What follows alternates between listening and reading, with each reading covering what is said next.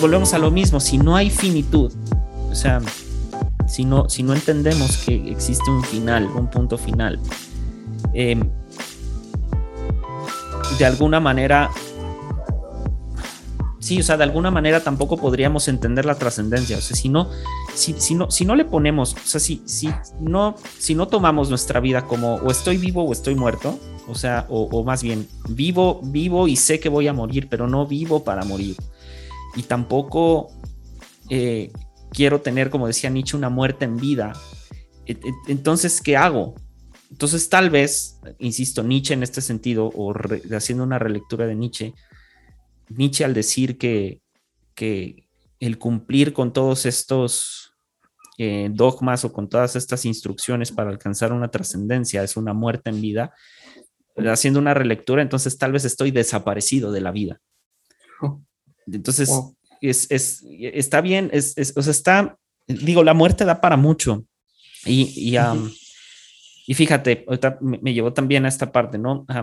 Sócrates antes de morir, bueno, antes de que lo mataran, él lo, sentencian a, muerte, ¿no? Entonces, eh, los guardias dicen que cuando, eh, cuando este barco, tiene un nombre, no me acuerdo cómo se llama, pero cuando este barco regrese, ¿no? De, de, del, del, otro lado del mundo, entonces ejecutaremos a Sócrates, ¿no? Eh, y entonces los alumnos de Sócrates de alguna manera le dan, le dan una, un, sobornan a los, a los guardias para sacarlo y le dicen, maestro, huyamos, ¿no? O sea, corramos. y, Sócrates se les queda viendo y les dice, no, no, no, no, no. O sea, cierren esa puerta y vamos a hablar del deber. O sea, vamos a hablar de, de la responsabilidad. Y él en, en esas, bueno, no escribe, pero se forma la obra que es el Critón, eh, que dice los, bueno, no, se lo avienten porque está muy pesado, yo la verdad no lo he hecho todavía, pero eh, de haber sacado algunas cosas de ahí. Pero entonces una de sus frases dice, el cuerpo es, es la cárcel del alma, pero cuando usa el término cárcel, utiliza en, en griego la palabra soma. La palabra soma es tumba. En otras palabras es, o sea, el cuerpo es una tumba, pues esta tumba es la cárcel del alma, pero la, misma palabra que usa para cuerpo, que es soma, en, en, es sema. Y entonces, en una relectura sería, o sea, la vida terrenal, entonces, sin, sin, sin más, eh, sin más que la misma vida terrenal, digamos así, en seco, sin ningún sentido de propósito y trascendencia, etcétera, pues es la antesala de la muerte. Entonces, la muerte está encerrada en uno mismo de alguna manera y de aquí entonces sale la idea cristiana de que entonces el morir es ganancia. O sea, en, cuanto al deber, cuando, cuando, cuando de alguna manera Sócrates les está explicando, no, a ver, es que esta sentencia tiene que ocurrir, mi muerte tiene que ocurrir porque es el deber. O sea, necesitamos atender al deber. Y, y de aquí, de alguna manera, se podría tomar o podría surgir la idea del morir es ganancia. Entonces, la inmortalidad, esta trascendencia, no sé qué piensas, pero entonces la trascendencia y la inmortalidad tendría que ver con lo que hiciste en la vida terrenal y no con lo que esperas de una vida celestial. La inmortalidad como que tiene que ver con lo que uno espera de la vida después de la muerte, ¿no? Y antes, volviendo a lo que habías dicho antes, que, que me parece importante comentar, ¿no? Eso que decías de, Videla, del dictador que hubo acá en Argentina y... Fatal, fatal. Sí, sí. Y la, sí, sí. Pero también esto del ser humano, ¿no? Como tener la propiedad privada de la muerte. No de uno solamente, sino de otro, ¿no? Sí. Como cada país tiene su, historia con respecto a eso. Bueno, vos hace un rato me contabas todo el contexto que se vive en México hace años, el narcotráfico, la, todas esas problemáticas. Acá tenemos otras problemáticas, también el narcotráfico, pero no, no tan pesado como allá. Pero sí, cada país tiene su historia con respecto a la muerte, y ustedes tienen esto de, el Día de los Muertos, ¿no? O sea que hay una cultura allá en México muy, una visión de la muerte que, tiene que ver eh, con lo, ¿cómo decirlo? Con tomárselo de otra manera también, ¿no? Porque muchas veces se ha enseñado como que es algo horrible, ¿no? Mirá cómo festejan ahí algo tan horrible. Sin embargo, yo lo veo como algo, va, yo por lo menos, como algo muy interesante para analizar psicológicamente y sociológicamente. O sea, ver a la muerte y a los muertos también, ¿no? que también es un tabú dentro de mm. muchas fes. o sea, ver a los muertos, honrar a los muertos con el recuerdo, con ciertas cosas, ¿no? Como que, y, de esa manera validar y revalidarlos en vida. Como que tiene algo muy interesante también eso. Y también todos recuerdan, el, primero de noviembre creo que es, eh, si no me equivoco, el día, de los Muertos, ¿no? Ajá. O, el 2 de noviembre, no, no me acuerdo. Sí, sí, sí. Eh, todos recuerdan ese día que se van a morir también y que algún día los van a recordar. Eh, y la película Coco, bueno, tiene mucho que ver también con eso, ¿no? Eh, pero me parece eso interesante.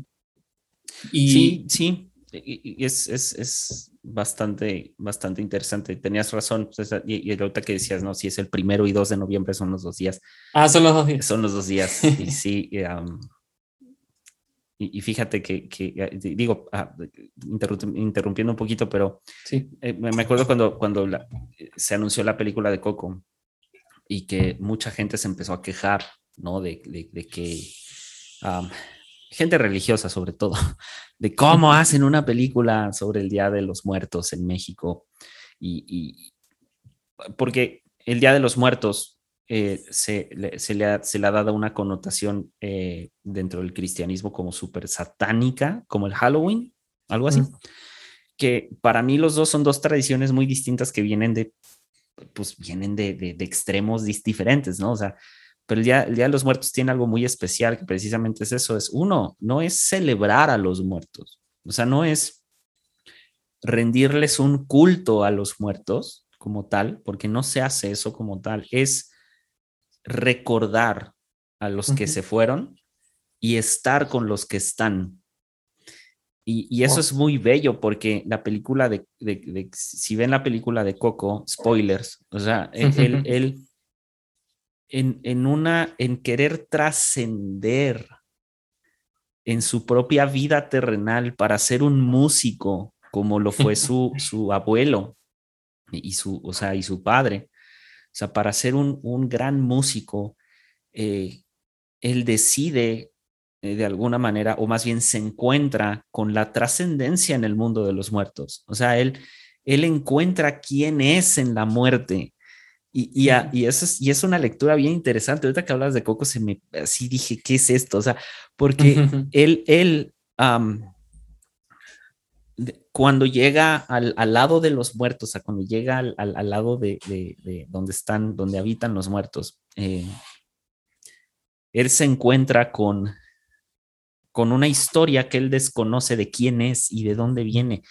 Y, y, de alguna manera plantea este debate filosófico de la muerte como la totalidad del ser. O sea, es, es él, insisto, él encuentra en, en, el otro lado, en el lado de la muerte, en, al enfrentarse al, en el lado de los muertos, encuentra lo que él quiere ser, que yo quiero ser músico, yo no quiero remendar zapatos toda la vida, sino yo quiero tocar la guitarra y cantarle a la gente, que la gente escuche mi música, lo cual tiene lo que decíamos desde el principio, este sentido de la, del trascender, este sentido del, de, la, ¿cómo se llama? De, del, eh, de la realización, ¿no? O sea, de, me voy a realizar yo como persona en el entendido de que él veía su vida como mi vida está toda mal, o sea, todo mal con mi vida porque lo único que hago es remendar zapatos, ¿no? Entonces, eh, te quería interrumpir un poquito con eso porque se me hace interesante la, esa, esa lectura de Coco en, en, en el sentido de, de,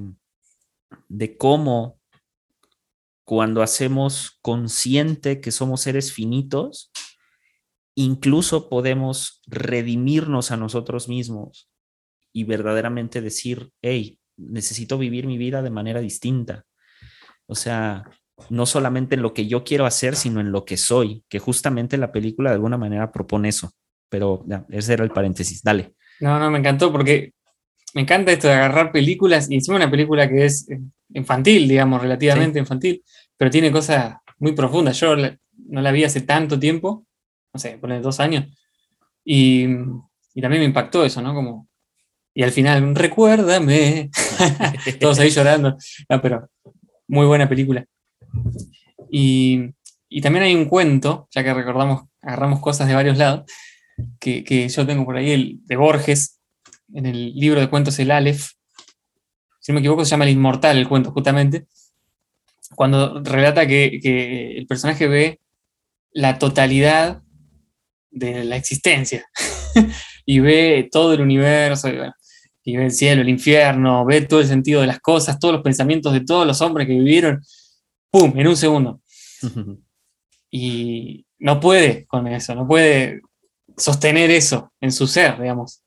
Es como demasiado peso, demasiadas cosas. Y, me hace pensar, o sea, Borges tiene, lo puede decir millones de veces mejor, lo podía decir millones de veces mejor que yo, ¿no? Pero eh, esta cuestión de que de alguna manera, por algo nuestro cuerpo, nuestro ser, nuestra mente, tiene cierta finitud eh, para pensar también las cosas. Tenemos finitud para vivir y morimos, de hecho, y también nuestra, nuestra forma de entender las cosas es finita. No tenemos la capacidad de contemplar el todo. Es imposible para nosotros, nos moriríamos instantáneamente, no, no podemos soportarlo. Eh, no tenemos la capacidad de entender el todo y por eso tampoco tenemos la, capacidad de entender eh, de ver la muerte. No la podemos ver, no está en nuestra naturaleza, en nuestro ADN, en nuestro ser. Y si hay un Dios, por algo lo creó de esa manera, ¿no? Y una rama de la de la filosofía que se llama bioética, trata mucho cuestiones que tienen que ver así que nosotros no podemos o tenemos para tratar en esta vida, como por ejemplo, bueno, vos mencionaste también la pena de muerte en Estados Unidos. ¿Cómo puede ser no? nosotros estemos decidiendo quién vive y quién no muere? Eso es un tema. El tema del suicidio. El tema de una persona decide eh, matarse. Bueno, yo, yo conocí personas que, que intentaron matarse y todo. y, también este tema de, bueno, cómo fue durante tantos años, no sé si ahora sigue siendo así, creo que no. En Argentina es ilegal, por lo menos acá en Argentina es ilegal. O sea, no te puedes eh, intentar suicidar supuestamente. Igual muchas veces queda en la nada. O sea, no, no vas preso ni nada, pero supuestamente es ilegal. Eh, eh, el tema de no solo el suicidio, sino el homicidio o femicidio, lo que sea la persona que mata a otra persona, que le saca la vida a otra persona en la calle o en cualquier situación. Eh, lo fuerte que es para, una sociedad eso, que sigue siendo. Eh, Videla decía, desaparecido, cuando le preguntaron, porque acá la televisión de acá obviamente no le iba a preguntar, porque desaparecían justamente. Claro. Le preguntó eh, un periodista holandés, creo que era, ¿qué pasa con la gente que está desaparecida? Y le dije, está desaparecido, no está. No sé, desapareció. Yo no tengo nada que ver. E, el hecho de, que algo no esté, desaparezca. Y en ese momento, eh, no me quiero meter en política ni nada, pero las madres de Plaza de Mayo, las madres de los que habían desaparecido, y hasta el día de hoy, con las fotos de los, de los, que, los chicos y las chicas que desaparecieron en esa época, la, fuerza que tiene una imagen de decir esto es real, existe. Es algo que, que es. En ese momento no se sabía, eran NN, eran completamente desaparecidos. No tener la imagen de algo eh, genera algo muy fuerte y es lo que genera la muerte, el, la nada, el vacío, lo que no está, lo que desapareció de la tierra, ¿no? y, por eso nos genera un quilombo, una bomba psicológica, mental, ¿no? El pensar en algo que, que ya no existe, que no, que no puede, algo no puede no existir en nuestra mente, porque somos como diría Heidegger, somos Dasein, somos el ser. Nosotros somos lo que es la existencia, lo que existe. Y morir, eh, decía Heidegger, morir es dejar de vivir para nosotros. No, es, no hay un verbo para expresarlo, no hay un sustantivo, es dejar de vivir. La no existencia. Wow. para que voy a descansar un poco porque. es, es, que, es que. Me deprimí. es que justo, justo. No, no, no, al contrario, es que dijiste algo. O sea, justo lo que o sea, retomando Videla, por ejemplo, o sea, pues, están desaparecidos, o sea, no, no, e, es básicamente, ¿qué quieres que haga, no? O sea, están desaparecidos, ¿no? E, evidentemente había una exigencia social y política bajo los desaparecidos, lo mismo que aquí en México con los 43 de Ayotzinapa, que sigue siendo todo un mm. tema. Pero tú dijiste, ¿no? O sea, la imagen de, de alguien que es NN, o sea, que no tiene nombre porque no sé quién es, pero la imagen de alguien me, deja ver que existe, que, es, es como de, ah, o sea, esta, esta persona tiene un rostro, tiene, E, entonces, en, tanto algo no lo visualizo, no lo escucho, no lo percibo con los sentidos, entonces está muerto. O sea, no, no, no, no, no, no vive.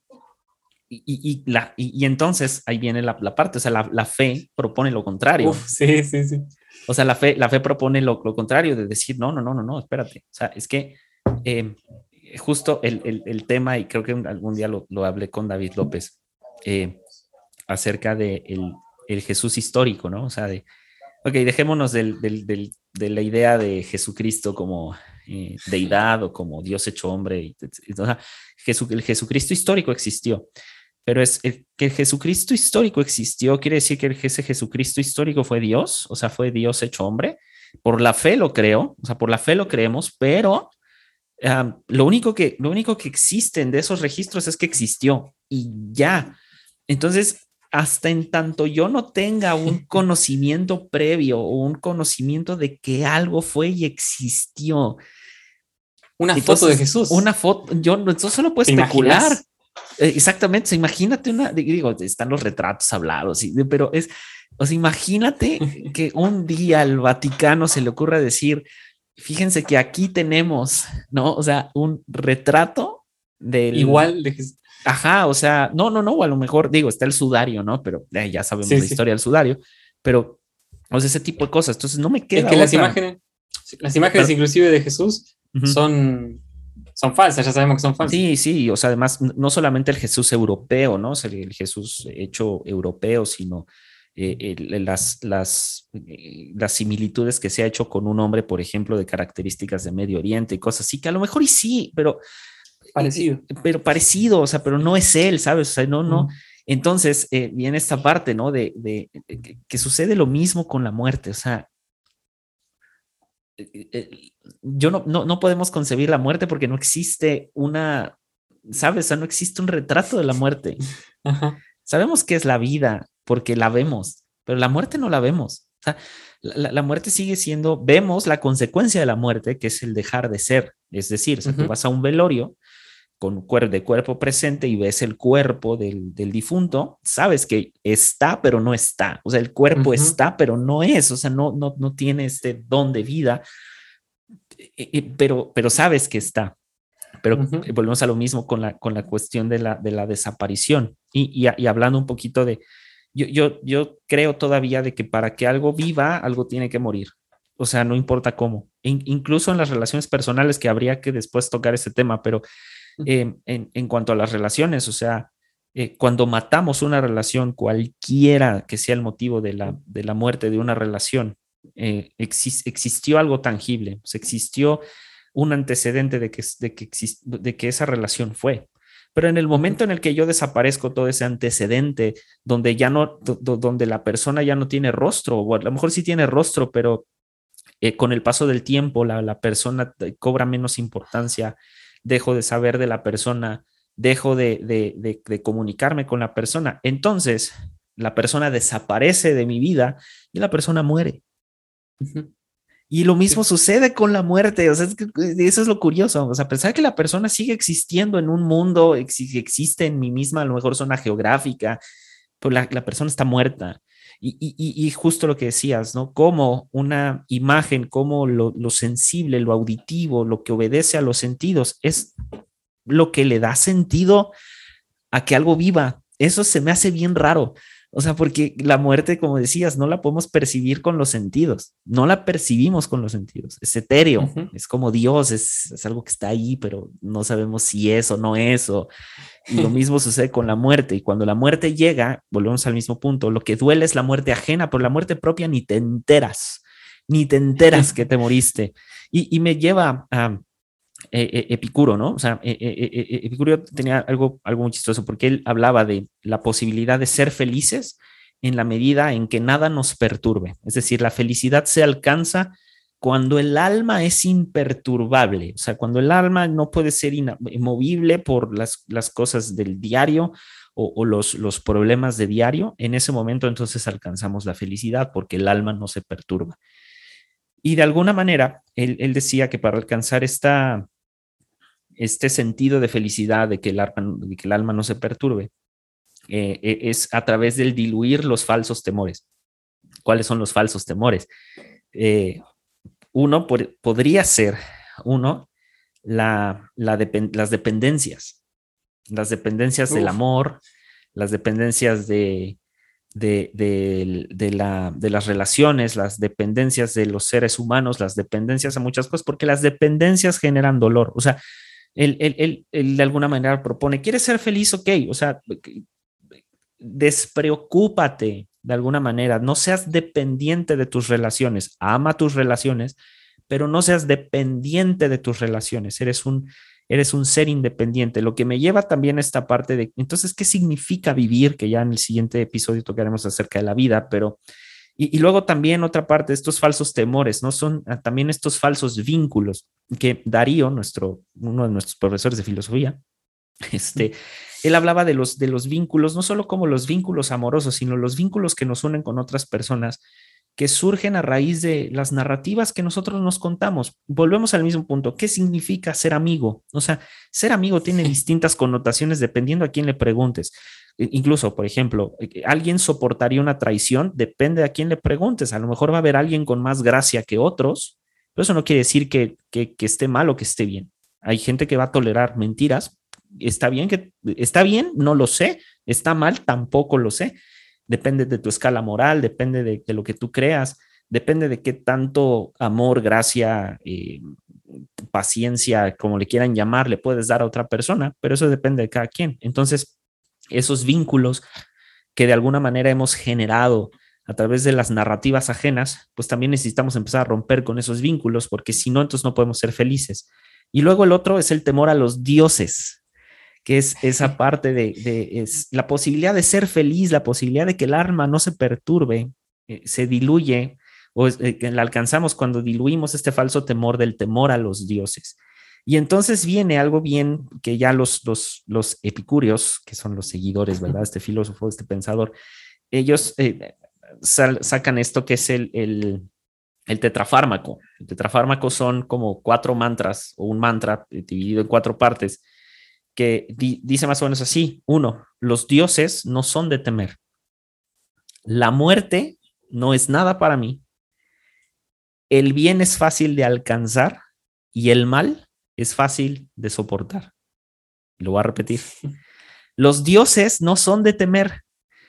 Porque tú decías hace rato, me encanta Santi, porque ¿qué, qué, en qué quilombo, y eh, eh, en qué quilombo nos metió Dios, de alguna manera, al, encontrarnos con un Dios que, que, que siempre que está preocupado por lo que el ser humano hace. O sea, e, está ansioso por lo que el ser humano hace. Por eso nos digo, si obedecemos al, al, asunto judio-cristiano, nos dotó de libre albedrío, nos dijo, hey, muévete, muévete, mira, lo que está aquí en la tierra es tuyo, ¿no? O sea, esto es tuyo, mata para comer, como decías hace rato, o sea, esto es tuyo, dale, o sea, eres responsable de lo que haces. Ahora, ser responsable de lo que uno hace es entender que hay consecuencias con lo que uno hace. Y eso está bien. O sea, está, en otras palabras, está bien cagarla. O sea, no, el, que llegue a la muerte sin cagarla, no vivió. Así de fácil. O sea, tu vida se te fue en, en, en, en estar encerrado, en, encerrar el alma, en encerrar el espíritu, en encerrar la mente. ahí se te fue. Entonces, me, sorprende mucho este tetrafármaco porque Dios entonces, a los dioses no son de temer porque los dioses no están pendientes de qué hago, qué no hago. O sea, y si lo pongo en el, en el sentido judío-cristiano, siempre hemos, hemos, le hemos dado este peso a Dios de, ah, Dios, Dios le importa lo que haces. Si le importara lo que hago, desde mi punto de vista, si le importara verdaderamente lo que hago o no hago, no me hubiera dotado de libre albedrío. Más bien, más bien, él de, o, los dioses de alguna manera, no es que estén pendientes de lo que uno hace, es simplemente son y están en caso de que existan, ¿no? Porque tampoco eso es algo que sabemos, es pura fe. Entonces, los, los, los, dioses no son de temer, que esa es una de las primeras cosas que me llaman la atención. No son de temer en tanto de que lo que yo haga si yo hago o no hago, ellos no dejan de ser. No, no, no, no, o no deberían. No, no, cambian, o sea, no cambian. Entonces, los dioses no son de temer. Luego, la muerte no es nada para mí. Y, esa frase es, o sea, la muerte no es nada para mí, es, el, volvemos a lo mismo, el entender de, no es nada por, porque no la voy a sentir y no es nada porque pues ya no voy a estar. O sea, entonces, ¿qué representa la muerte? Pues representa, el, volvemos al, al, punto, representa el punto final de una historia, el punto final de la vida misma, el punto final de quién soy. Y los otros dos, ¿no? Es el, el, bien, el bien es fácil de alcanzar y el mal es fácil de soportar. Que creo que estas son de las cosas en las que también se nos va la vida. La vida se nos va en, en, en, en querer alcanzar el bien sin entender que el bien es, está ahí. O sea, el, bien, tú lo decías hace rato, es amar al prójimo. Claro, eh, pero amar al prójimo va a costar mucho, porque va a costar el dejar de ser egocéntrico, va, va, o sea, va a costar el dejar de ser narcisista, el dejar de, atender a ciertas... Eh, a, ciertas eh, necesidades mías, pero tampoco las puedo desatender del todo. Entonces, pero es fácil de alcanzar. Y la otra es, el mal es fácil de soportar nos indigna mucho cuando nos hacen mal, nos indigna mucho cuando nos, se nos trata mal, pero responder de la misma manera en la que alguien nos trata mal, entonces también es, es de alguna manera dejar de vivir, o más bien, es peor. Es peor, es, una muerte en vida, dijera también Nietzsche, ¿no? Porque es, una, es una cosa vengativa, es una cosa de, ah, voy a usar esto en tu contra. recién empecé a ver otra serie que se llama Suits, que es de abogados y me encanta. Eh, y hay un personaje que se llama Harvey Specter, que uh, Harvey es como el abogado más, el capo de los abogados ahí en Nueva York. Y, y él, él, dice, si tú utilizas la debilidad para humillar a alguien, entonces estás muerto. O sea, eh, y ese es el problema que tenemos con la parte de que no sabemos soportar el mal. Porque cuando alguien nos hace mal, lo, que, lo primero que tendemos a hacer es a humillar a la persona a ridiculizarlo. Y eso también es matar a alguien de alguna manera.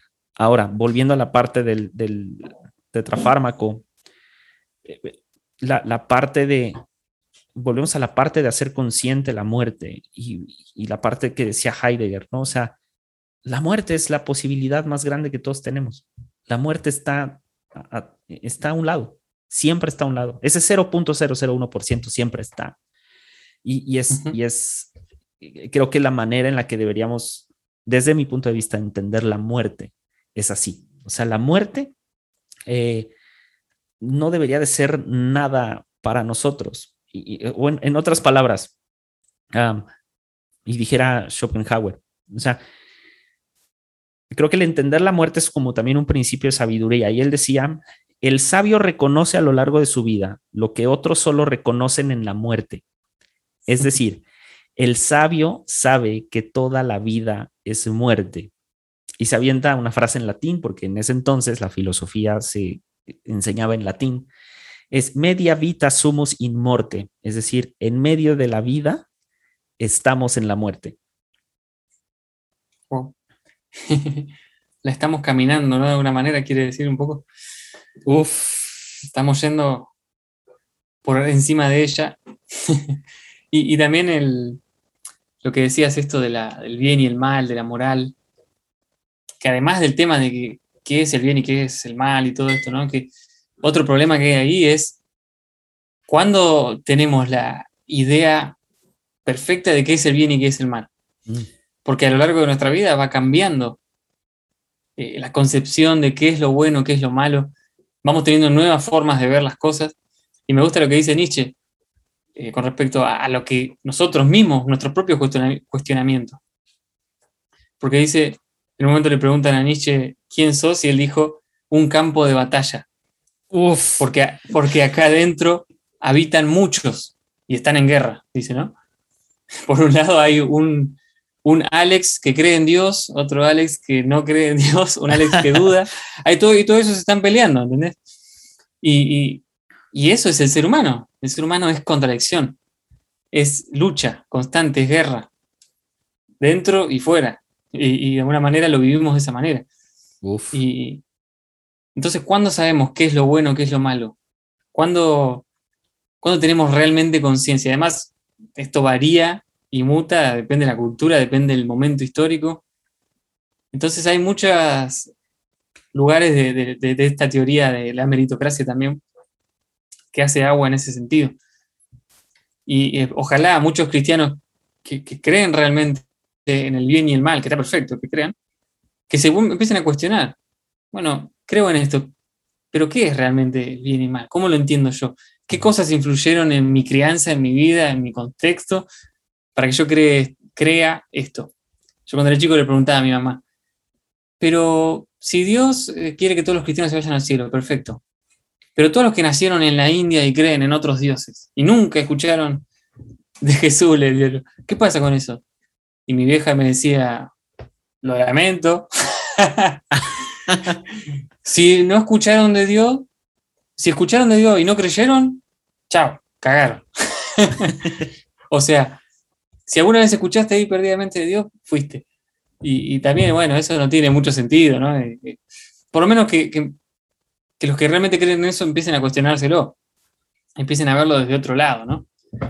Y algo que te quería preguntar a vos, antes que me olvide. Y ya empezamos con preguntas personales. Mis preguntas personales.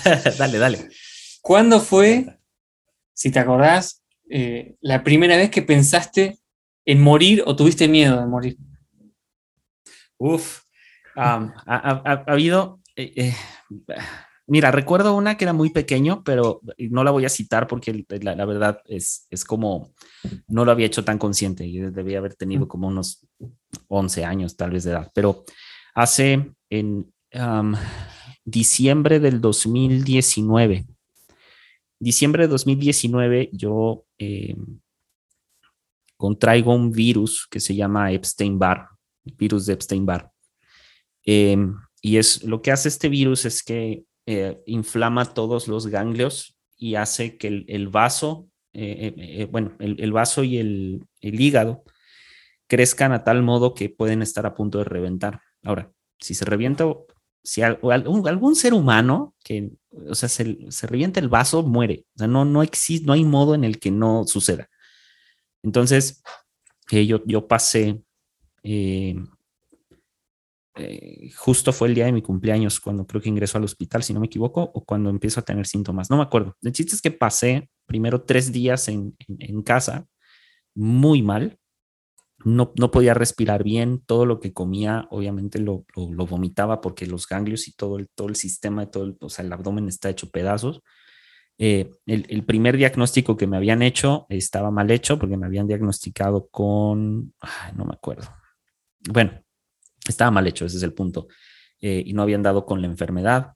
Eh, unos habían dado que era dengue y así, o sea, y ni siquiera ni, ni al caso. Y, no fue hasta que ya verdaderamente me empecé a sentir muy mal que ya fui, fuimos al, hospital, o sea, mis, mis padres me, me, acompañaron.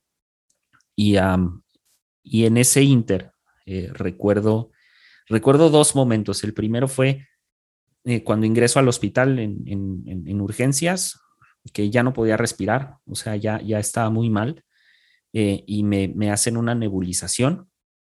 En ese momento que no podía respirar fue como el primer aviso que sentí que iba a morir. Dije, oh, oh. o sea, eh, porque de verdad, eh, como no daban con qué era, o sea, sentí, eh, de, verdad sentí la muerte muy cerca, no, insisto, no podía respirar bien, no estaba comiendo bien, o sea, fue, fue complicado. Em, dan con el diagnóstico correcto y empiezan a hacer un montón de, estudios, estuve como cinco días, casi una semana en el hospital, bajé muchísimo de peso, o sea, fue, fue muy caótico, pero la segunda fue eh, que fue esa, esa, en ese mismo lapso, fue casi al cuarto día de que estaba en el hospital. Em, me hablan al, cuarto donde yo estaba, bueno, en el, cuarto hospital donde estaba, me hablan por, por el teléfono y me, hablan de que me iban a hacer unos análisis de sangre, pero las palabras concretas fueron estas, ¿no? O sea, eh, además, cuando son este tipo de casos, siempre hay un infectólogo y siempre hay un, eh, médico, ¿no? Entonces eh, estaba el infectólogo y el infectólogo obviamente tiene que hacer como ciertos estudios de rutina, pero no sabíamos los estudios de rutina que tenía que hacer. Y entonces en eso me dice, me hablan por teléfono y me dicen, vamos a subir a hacerle una, una prueba, una, a sacarle sangre, ya me habían sacado como 20 mil veces sangre, ¿verdad? Este, vamos a hacerle, a sacarle una prueba de sangre porque tenemos que hacer una prueba de VIH y así la soltaron y fue como, o sea, me quedé en shock y le, de inmediato, o sea, le, le, hablé a, me acuerdo que le hablé a mis, a mis, a mis, a mis padres, porque mis padres habían, eh, bueno, fueron a, casa a cambiarse y todo el rollo. Eh, y les, les hablé y les dije, oigan, va, va a pasar esto. Eh, no sé si este es el diagnóstico, porque todavía no habían encontrado bien qué era. Eh, y en ese momento entré como en, en entré, de, entré en dos momentos, en un momento reflexivo sobre la muerte, pero también entré en un momento reflexivo sobre la vida, sobre la vida que había llevado y, y, y, lo que...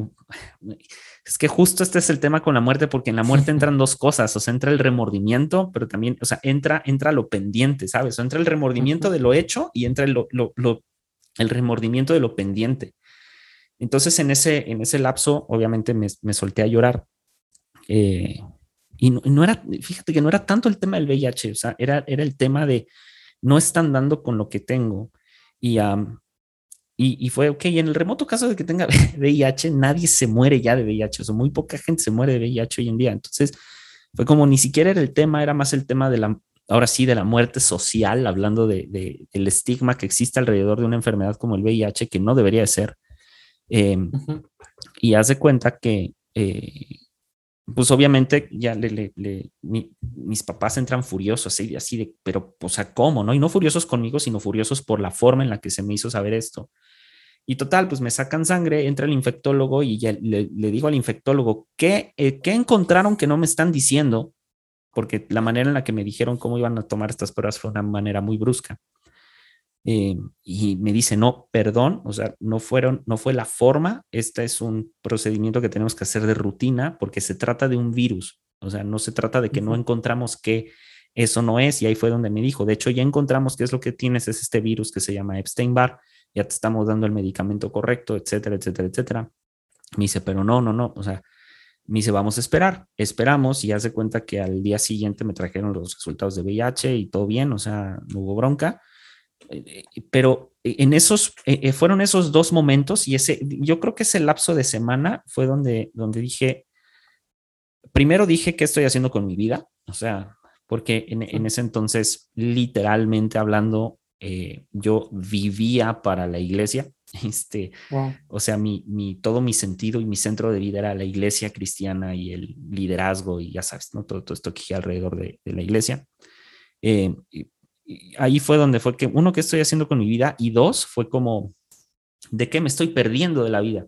O sea, fueron estas dos, ¿sabes? O sea, estos dos sentidos en donde dije, si me voy a morir, ¿qué dejo pendiente y qué, y qué hice? Y a la fecha, uh, algo que, que, y esto no se lo recomiendo a muchos porque trae muchos problemas, pero la manera en la que de alguna manera eh, he, tratado de regir mi vida es en el sentido de, o sea, si la, si la cagas, si la o sea, si, si echas a perder algo, eh, tranquilo, o sea, no eres el primero ni eres el único. Y dos es uh, aprende, o sea, a, a, aprende a ser mejor persona o aprende a hacer las cosas mejor. Y me encanta, hay un libro que estoy leyendo y te lo, te lo recomiendo, Santi, se lo recomiendo a todos, que se llama El amor hace, es de Bob Goff. Bob Goff es un abogado en Estados Unidos y él escribe un libro bellísimo y me voy a atrever a leer una frase de aquí porque um, precisamente habla de, de, de, este, de este tipo de, de asuntos. Y, y, y, retomando, ¿no? O sea, el, el ah, fue, fue, fue 2019 y fue un momento muy fuerte. O sea, fue un momento en donde sí me hizo como que replantearme un montón de cosas. Y hablando un poquito de la muerte, pero en el sentido de que a veces en la muerte reflexionamos sobre los fracasos y sobre lo pendiente. Él, él dice esto, dice, um, el fracaso es sencillamente parte del proceso y no solo está bien, está más que bien. Y, y ojo, es un libro cristiano, a los que nos escuchan y no son cristianos, pero es un muy buen libro. Dice, Dios no quiere que el fracaso nos apague. Dios no lo convirtió en algo al estilo de tres strikes y estás fuera, estás ponchado. Se, se trata más bien de cómo Dios nos ayuda a sacudirnos el polvo para que podamos volvernos a jugar. Y todo ello sin llevar un registro meticuloso de nuestras metidas de pata. Se, eventualmente, bueno, ya que habla de otra, otra historia, y luego dice, es, es precisamente de encontrar cosas y perder cosas de lo que trata la Biblia. Dios incluso parecía altanero, perdón, parecía alentarlo. Hablaba de perder el trabajo y hasta la vida si uno quería hallarla. Predicaba sobre perder tu posición para encontrar el verdadero poder. Nos dice que Jesús viene a buscarnos porque las personas, como las ovejas, tienen una especial habilidad para perderse. Y cuando nos encuentra, por lo general, no estamos vestidos de smoking. Dice, las cosas que salen mal pueden moldearnos o dejarnos una cicatriz. En mi vida, algunas cosas han salido bien y otras no tanto, como también te ocurre a ti. Son más las positivas que las negativas pero no estoy intentando llevar la cuenta porque ahora tengo otra forma de medir las cosas. Dios nos encuentra en nuestros fracasos y en nuestros éxitos y dice que aunque estábamos acostumbrados a pensar de una manera, Él quiere que ahora consideremos esas mismas cosas de un modo diferente. En mi caso, me he dado cuenta que solía temer al fracaso en las cosas que realmente me importaban, pero ahora le temo más a tener éxito en las cosas irrelevantes. Wow. Entonces, queridos amigos, cáguenla. No, no, no, no, por favor, o sea, aprendan. Fíjate que a, partir de eso, yo, eh, independientemente de no llevar el registro, porque esa frase me pegó eh, eh, en su momento, digo, esta es la segunda vez que leo este libro. Ah, hubo otra que fue, o sea, cagarla, regarla, eh, echar a perder las cosas, no es, no es solamente una cosa de aprendizaje, es una cosa de vida, porque a veces nos, nos recriminamos mucho cosas que hicimos, pero cuando también la otra persona también hizo cosas.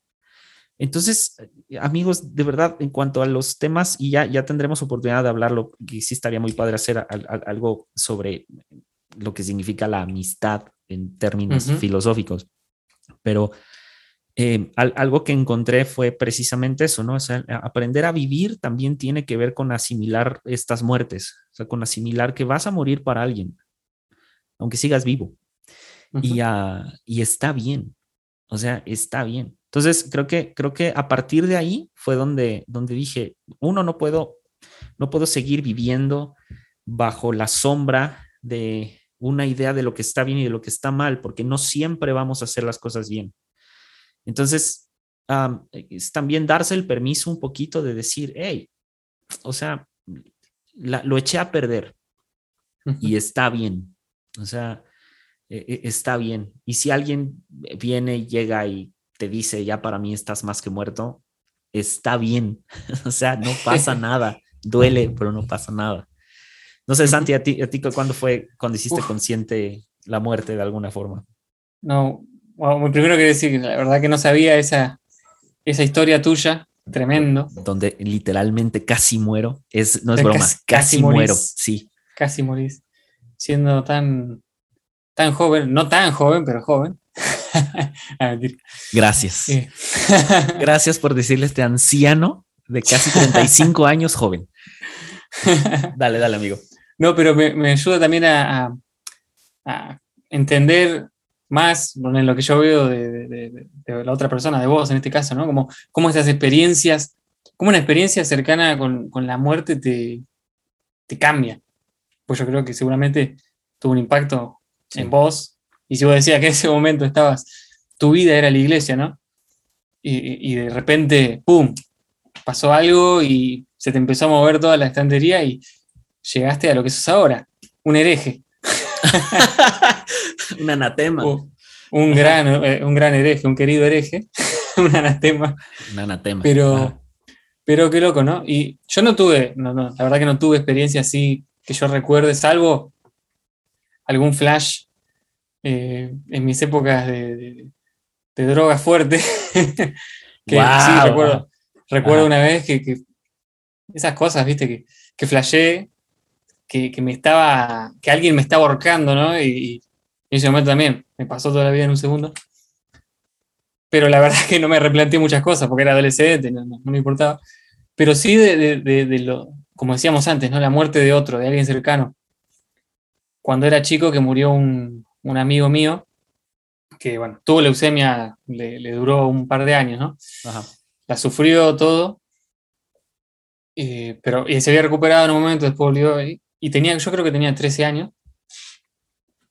Me acuerdo que, fue la primera vez así como que pensé, no, o sea, me puedo morir en cualquier momento, o sea, mi amigo de 13 años con el que me crié se murió. Y en ese momento sí pensé mucho y me acuerdo que, que estuve un tiempo así como medio, todo me decían, ¿qué te pasa? Está medio, no depre de triste porque como que de una manera fue en ese caso como que, bueno, se terminó el sufrimiento para él, que le estaba pasando, la verdad, estaba pasando mal, sino como muy reflexivo, muy pensándolo, ¿y qué pasa si yo, si me pasa a mí esto, ¿no? Si le pasa a un hermano mío o algo. Y, sí me hizo replantearme muchas cosas. De, como todo, todo, creo que en todos los funerales le pasa lo mismo también, ¿no? Eh, hace poco también hubo, bueno, vos también hace un tiempo tuviste eh, falleció alguien cercano tuyo, me habías contado, bueno. Sí, tuve, eh, tuve dos funerales seguidos en la misma semana, fue ah. brutal. Y bueno, hace poco también, creo que te había contado, una persona cercana que de 30 años, que 30 y pico, que murió, bueno, dejó a dos nenas, dos hijas, chicas, bueno, y no sabía, el funeral fue muy fuerte, ¿viste? Y, y, todas esas cosas te hacen replantearte muchas cosas, te hacen replantearte eh, como, decíamos, los pendientes, eh, qué quieres hacer ahora en tu vida, ¿no? Claro. Y cuando vos me, habías dicho la otra vez, vamos a hacer un, quiero hacer un libro, dijiste, ah, escribiste, qué loco, ¿no? Porque por ahí dejar un libro es como algo, o por lo menos una participación en un libro, decir, bueno, esto suma, ¿no? Sí. No sé por qué tenemos eso los seres humanos, que queremos dejar una huella. Inclusive hacer un podcast tiene un poco que ver con eso, dejamos algo.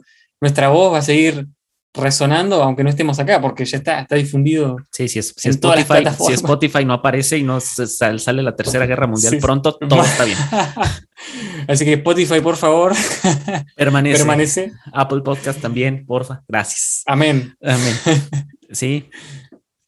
Y, también esto del, miedo. Cuando yo era chico, ¿qué pasa? Si me muero ahora, me voy al cielo, me voy al infierno. Eh, esto que nos metieron del juicio final mi, pobre mi vieja, yo lo digo con un cario, parece, ¿no? mi vieja siempre decía, mirá que Dios se va a acordar de todas las palabras que dijiste, ¿eh? y te las va a recordar. Entonces Dios se va a acordar de cuando me peleé con mi hermano, cuando hice esto, cuando hice... Y, eso te hace vivir de una manera pesada, ¿no? Sí, bastante. Y, está bueno vivir y estas experiencias te hacen pensar, no, lo, lo mejor que puedes hacer es vivir más liviano, como diría Pepe Mujica. hay que vivir liviano de equipaje. Hay que vivir liviano de cosas materiales, esto creo yo, y liviano también de pesos de, como vos decías, la muerte de un vínculo, la muerte de una relación interpersonal. Hace poco me pasó con amistades, ¿no? Sí. De repente para esa persona, o sea, yo ya no, yo ya no está, no existo, no me nunca más. Yo no, no tuve más relación con esa persona, listo. Y es, un poco eso, también necesita de un luto eso, es una, esa, persona desapareció de tu círculo, de tu vida. Me pasó también con, familiares, cuando yo rompí relación con mi padre, esa persona de repente desapareció. Cuando uno decide, por ejemplo, imponer la ley del hielo con una persona, ¿no? O con una ex, o con un ex, de repente es como, wow, es una muerte también. Sí. O la muerte de un proyecto. Por ejemplo, si ahora se dice, bueno, el podcast Malditas Preguntas Humanas se terminó con el episodio de la muerte. Justo, ¿viste? Más deprimente, imposible. Pero no, les aclaro, no. No, todavía no. Todavía, todavía no. Todavía hay, mucho por dar aquí todavía. Hay muchas catarsis por hacer. Hay muchas catarsis por hacer y mucha gente que invitar, entonces no, todavía no. Es como la, ¿viste? la catalepsia. La persona que murió, pero en realidad está viva. Bueno, así estamos. está, pero no es, ¿no? Sí, sí, sí. Sí, sí, sí está, pero no está. Ah. Ay, señor. Dios, qué, qué tema. Qué depresión, loco. Qué depresión. Ah. Fíjate cómo, cómo, cómo ligamos la, la, la, muerte física a la muerte emocional de alguna manera. Habría, habría que, que retomarlo. Tendríamos que ir al psicólogo. Tendríamos que ir al psicólogo. Sí, sí, de, de, hecho yo tengo, yo ya tengo cita y ah, les aviso. Este, eh, no sé, algo más que añadir, amigo, porque esto ya se puso muy profundo, lo cual está bien. Sí, por favor. Por, favor, no. Por favor, no. ya no más. ya no más, ya no más. Ah, amigos, mueran tranquilos. Todo está bien. Mueran tranquilos. Um, y caguen la carajo, como dijiste. Cáguenla, carajo. Esa es la enseñanza.